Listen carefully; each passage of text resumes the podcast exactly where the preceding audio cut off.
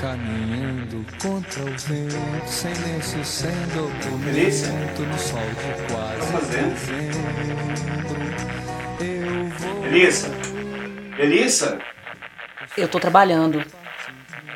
Eu estou inventando uma máquina, usando diferentes vibrações, diferentes campos eletromagnéticos para alcançar a física quântica e a 13 terceira dimensão. Melissa, é, desculpa atrapalhar o seu trabalho, mas é, o pessoal chamou a gente pra ir lá jantar com eles tal. Vai ter só casal lá, tem uns quatro casais diferentes. Bom barato, tá no centro. Não posso ir, mas você pode ir. Pode ir sem mim, você é livre. Ah, Melissa, mas eu, eu não entendi pra que, pra que, serve essa máquina no final. Vai servir pra quê? Sabe, sabe o que eu esqueci? Mas ela vai mudar o mundo. Melissa, é, eu fui lá na cozinha e o que, que você resolveu de janta? Eu resolvi. Resolveu? Eu não sei, não achei lá. Eu já jantei.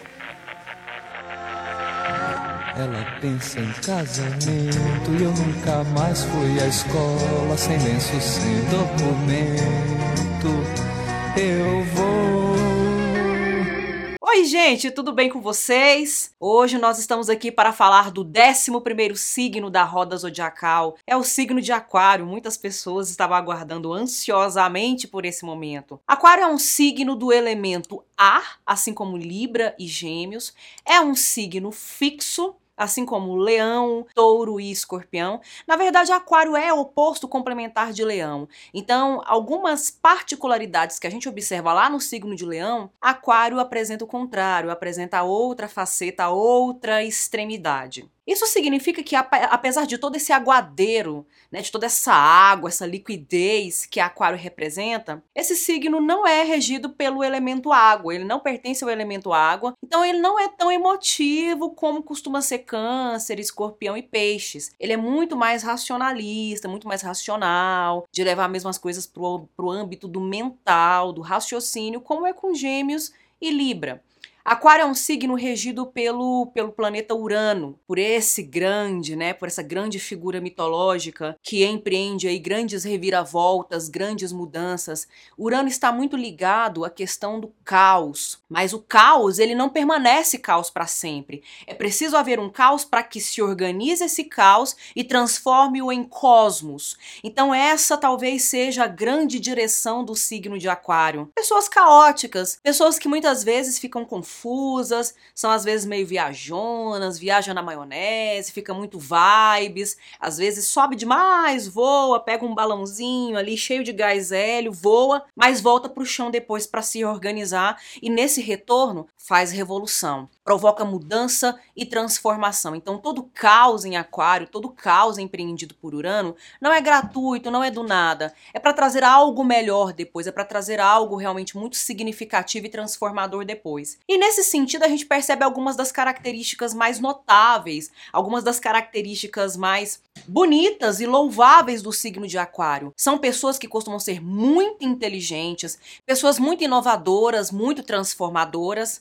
É, eu falei sobre o signo de Sagitário, sobre o signo de Capricórnio, que eles tinham características muito, muito inaugurais, né? Certa, de certo modo até pioneiras. Mas Aquário ainda é mais porque Aquário está sempre com seu olhar voltado para o futuro. Duas coisas que chamam muito a atenção de Aquário: o futuro e a coletividade. Então, Aquário costuma ser um signo muito preocupado com o bem maior, com o bem que atinge a todos. Não são tipos de pessoas muito preocupadas somente consigo mesmas, né? Isso é mais leão, que é o seu oposto, né? Pessoas muito ensimesmadas, pessoas mais, às vezes até egocêntricas e egoístas. Aquário já é muito mais altruísta. Aquário se volta muito mais para uma reforma da sociedade, para uma reforma do mundo. Para Aquário, gente feliz não enche o saco. E se gente feliz não enche o saco, ele também pode ser feliz inserido numa sociedade reformada, numa sociedade bem estruturada, justa. Aliás, Aquário está muito conectado aos lemas da Revolução Francesa, né? Liberdade, igualdade, fraternidade. É um signo que na sua face luminosa quer, quer destruir, quer quebrar todos os preconceitos, todas as injustiças, todas as limitações e oferecer as possibilidades, as liberdades oportunidades igualmente a todas as pessoas, para que todas as pessoas possam se irmanar. Porque apesar de todas as nossas diferenças que nos separam, nós somos unidos por algo que é muito maior em comum, que é o fato de habitarmos a mesma casa, né? O planeta Terra é a nossa casa. E isso é muito forte no horizonte de Aquário. Pessoas aquarianas são muito ligadas a isso. Então acabam sendo também muito desprendidas, são pessoas que gostam muito de agradar as outras pessoas quando se importam, se preocupam muito, e na sua faceta luminosa se preocupam muito em agradar as outras pessoas, mas não só agradar para passar um melzinho ali, mas um agradar que seja perene, que seja duradouro, né, no sentido de oferecer condições de vida que sejam agradáveis de forma duradoura. Aquário é muito preocupado com isso. Em alguma medida, pessoas de Aquário costumam também ser muito politizadas. Isso também é uma faceta luminosa que se desenvolve, que se desdobra. Porque se fica mais obscuro, se fica mais fechado, mais sombrio, aí é justamente o contrário. Ficam em si mesmadas, fechadas em si mesmas, extremamente confusas, caóticas mas essa é todo o peso e todas as consequências disso acaba resvalando para a vida do outro, é o outro que é culpado, é o outro que sofre as consequências, né? Dane-se o outro, foda-se o outro, né? Aquário é um signo que tanto na faceta luminosa quanto na faceta sombria liga muito facilmente esse foda-se, né? Porque as preocupações dele estão no horizonte e estão em prioridade. E é nesse sentido que Aquário também tem muito a fama de ser frio. Pessoas aquarianas costumam ter a fama de frieza, de pessoas desapegadas, de pessoas desligadas, principalmente no âmbito dos relacionamentos amorosos. Porque nos relacionamentos amorosos, há em certa medida, principalmente em relacionamentos monogâmicos, há em certa medida um apelo aquela coisa de ficar junto, de dormir de conchinha, de ficar coladinho,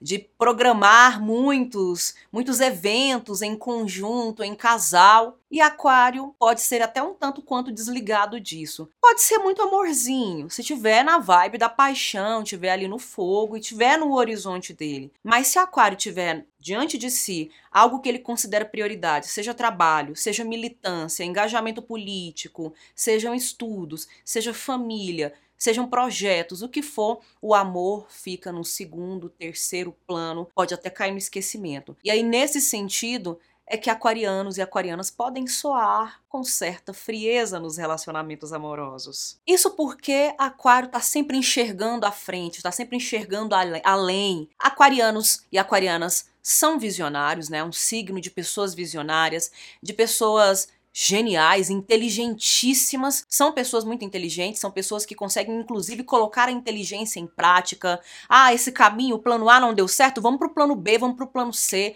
Consegue ter insights muito rápidos, são muito comunicativos, comunicativas também quando tem seus interesses, porque quando não quer também, consegue entrar mudo e sair calado dos ambientes. Quando ele, ele percebe, ele sente que não, não vai ser muito produtivo ali o que ele tem, o que ela tem a dizer. É, além disso, são, são pessoas pessoas muito ligadas à tecnologia, né? Justamente por ser regido por Urano. Urano, essa figura mitológica dos plot twists, da revolução, da transformação. Então tá muito conectado às inovações, à ciência e à tecnologia a serviço da humanidade, a serviço da coletividade, a serviço do bem maior da humanidade. Então, gente de aquário é muito mais do povão, é muito mais do grupo, menos líder muito mais do grupo, do povão, da integração. Isso é Aquário. E às vezes, em situações de liderança, em cargos de liderança, Aquário enfrenta um pouquinho de dificuldade, até mesmo de insegurança. Porque, como são caos, como são caóticos, né? Começam no caos para gerar o cosmos, eles são bem confusos, paradoxais e um tanto quanto viajões. Vamos falar agora então dos nomes exemplares de Aquário na literatura. Quem são os autores, quem são as autoras da literatura literatura ocidental, que encabeçam aí essa lista de aquário na literatura. Eu vou pontuar algumas características só para evidenciar o quanto eles foram geniais, inteligentes, criativos e o quanto o que eles propuseram trouxeram grandes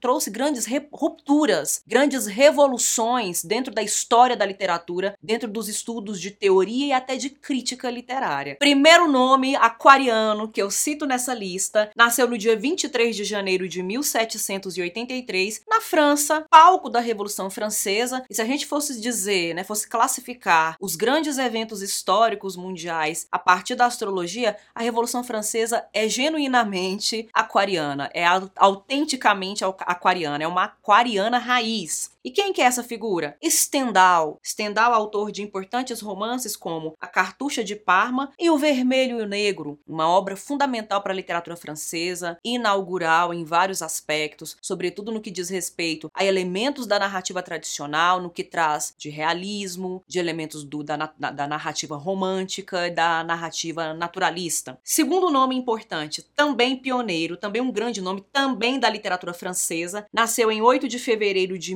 1828, nada mais nada menos que Júlio Verne, autor de A Volta ao Mundo em 80 Dias, Viagem ao Centro da Terra e uma infinidade de outras obras literárias fundamentais para fortalecer um gênero literário narrativo muito importante até nos dias atuais, que é a ficção científica. Então, gente, não só o Júlio Verne é um aquariano convicto, mas as suas obras também tratam de temas, promovem rupturas e reflexões. No tempo dele, ele escreveu obras e trouxe elementos que não existiam naquela época e que hoje em dia existem. Então, olha como foi futurístico, olha como foi visionário, mas aquariano que isso impossível. Terceiro nome, agora uma mulher inglesa, nascida no Reino Unido, em 25 de janeiro de 1882. Nada mais, nada menos que Virginia Woolf. Virginia Woolf é um dos nomes mais comentados, mais importantes até hoje no século 21, sobretudo com a ascensão das, das lutas e das reivindicações feministas, né, da, da luta da mulher para consolidar o seu espaço no campo, no campo das artes, no campo da literatura. E a Virginia Woolf foi uma mulher que não só produziu literatura, mas ela também escreveu muito sobre o lugar da mulher na literatura, o lugar da mulher na sociedade. Foi revolucionária em vários aspectos, no que diz respeito ao político, ao social, nas discussões de gênero,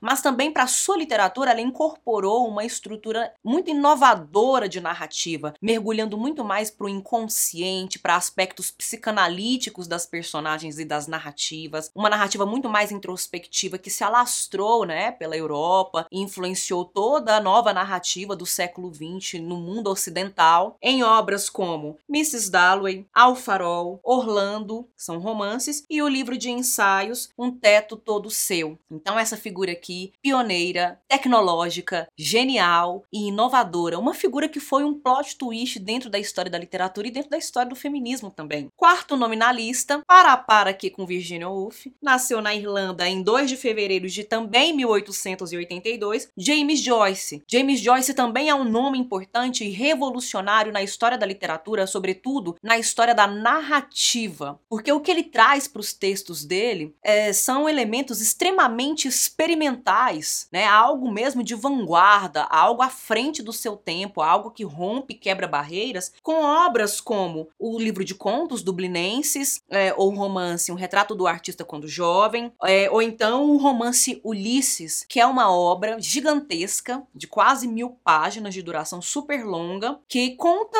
o dia na vida de uma personagem. Essa obra, ela é tão extensa porque ela se passa apenas num dia da vida da personagem e não se concentra, como a narrativa tradicional, em acontecimentos, em um enredo de fato, mas se concentra na interioridade da personagem, né? em fazer um, um escrutínio do que vai ser colocado em pauta, do que vai ser colocado em cena, de investigar minuciosamente tudo o que se passa dentro dos afetos, da memória, da mente das personagens. Outro nome, não menos importante, agora dos Estados Unidos, nasceu em 18 de fevereiro de 1931, é a Toni Morrison, uma autora sobre a qual já falei aqui no canal, uma obra específica dela, né, o De Volta para Casa, mas autora também de livros de romances, dos romances Amada e O Olho Mais Azul. E o que há de tão, tão revolucionário na Toni Morrison? A Toni Morrison foi uma escritora negra num país extremamente racista, numa sociedade extremamente racista, e sobretudo ali na primeira metade do século XX, é, as ideias de segregação e de exclusão de pessoas mediante etnia, mediante raça, foram muito mais acentuados. E foi uma mulher que trouxe para sua obra e para sua vida discussões sobre esse lugar, sobre esses acontecimentos. Então, o papel social, político e histórico dessa aquariana, gente, não poderia passar batido, não poderia ser esquecido. Outro nome também importante e que também faz par com a Toni Morrison, também uma escritora negra que discutiu a questão do racismo, é, cuja obra ficou tão importante que foi adaptada para o cinema. É a Alice Walker, que nasceu também nos Estados Unidos em 9 de fevereiro de 1944. Ela ainda está viva, né? Essa essa grande pioneira, grande gênia, uh, revolucionária, ainda está viva, ainda está entre nós. E a obra mais conhecida, mais famosa dela, com certeza todo mundo que está me ouvindo agora já ouviu falar, é A Cor Púrpura. Ela publica como romance e essa obra vira adaptação cinematográfica, um dos filmes mais bem, mais bem produzidos, melhores lembrados do século XX. O nome de número 7 também é um nome importante. Esse é do Reino Unido, é de língua inglesa também. Nasceu em 27 de janeiro de 1832. É o Lewis Carroll. Quem que é Lewis Carroll, gente? O autor de Alice no País das Maravilhas e Alice através do espelho. Aqui em Lewis Carroll, a gente percebe um pouco também dessa faceta caótica e viajona de Aquário. Porque, gente, Alice no País das Maravilhas e Alice no,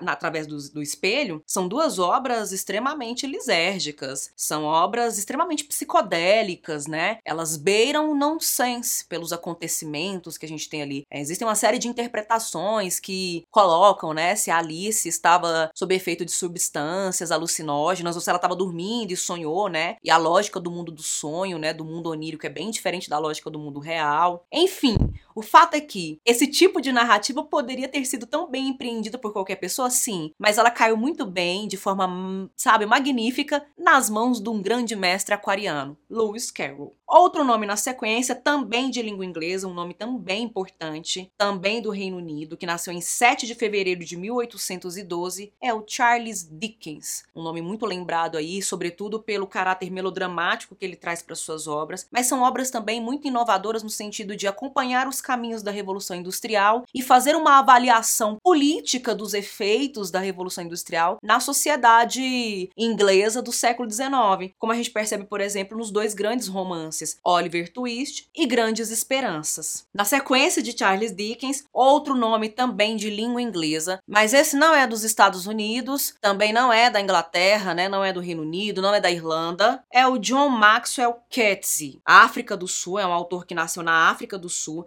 nasceu em 9 de fevereiro de 1940 e algumas das suas obras muito importantes porque inovadoras, trazem ruptura não só no que diz respeito à estrutura, mas em relação também ao cânone em relação à literatura clássica. A gente tem obras como Desonra, Fou e Contos Morais. Por que, que eu falo que ele é inovador em relação à releitura que ele traz da tradição? Porque ele revisita obras de língua inglesa que, de certo modo, formaram o imaginário dele na educação que ele teve, é, e obras que estão liga estavam ligadas a um projeto colonial inglês, e ele ressignifica a partir da perspectiva dele, da perspectiva de um colonizado, de um país colonizado, porque a África do Sul foi colonizada pela Inglaterra. Então, novamente, olha como é interessante a gente observar como o aquariano ele entra metendo o pé na porta e reivindicando os direitos políticos daqueles que foram oprimidos por tanto tempo. E aí não é à toa que eu vou finalizar com um dos nomes mais importantes da literatura mundial. É um cara de quem eu gosto muito. Vocês sabem que eu tenho uma quedinha muito grande pelos russos e é por isso que eu também tenho uma grande queda por esse cara. Eu tenho uma queda livre por esse cara. É um cara que além de escritor foi médico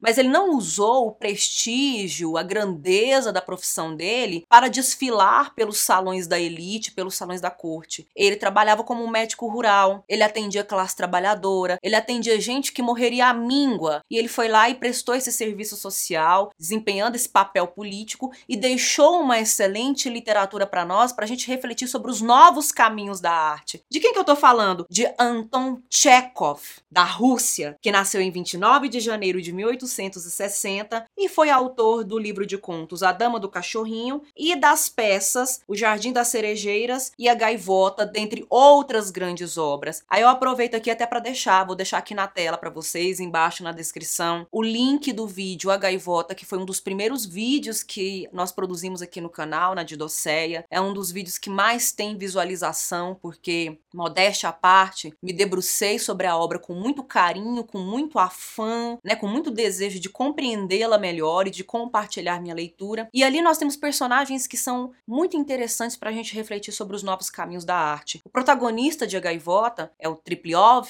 Ele é também um aquariano, ele não teria como ser de outro signo, justamente pelas defesas que ele traz dentro da obra. E para ilustrar, eu vou ler justamente um trecho de um monólogo do Tripliov para mostrar o quão aquariano Tripliov e Anton Chekhov foram. Fala de Tripliov. Precisamos de formas novas Formas novas são indispensáveis e se não existirem, então é melhor que não haja nada. Amo minha mãe, amo de todo o coração, mas ela vive de um modo absurdo, sempre às voltas com esse literato. O nome dela não aparece toda hora nos jornais e isso me aborrece. Às vezes o egoísmo do mais comum dos mortais toma conta de mim. Sinto mágoa por minha mãe ser uma atriz famosa e tenho a impressão de que eu seria mais feliz se ela fosse uma mulher comum. Tio, me diga que situação poderia ser mais desesperadora e mais tola. Às vezes, na companhia de minha mãe, há uma multidão de celebridades, artistas e escritores, e entre eles, só eu não sou nada. Todos só me aturam porque sou o filho dela. Quem sou eu? O que sou? Tive de deixar a faculdade no terceiro ano, por circunstâncias independentes da minha vontade, como costumam dizer. Não tenho nenhum talento, nenhum centavo no bolso,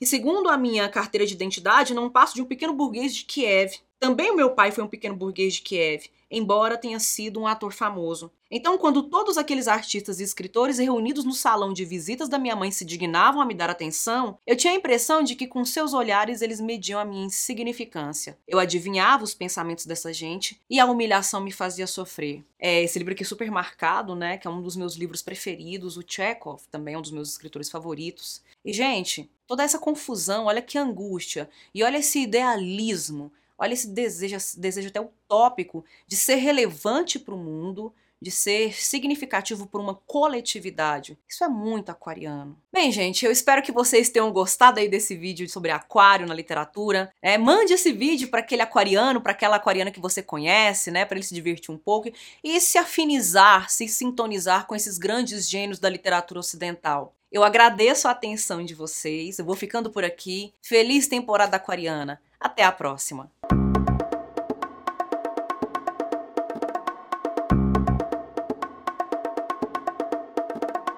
Música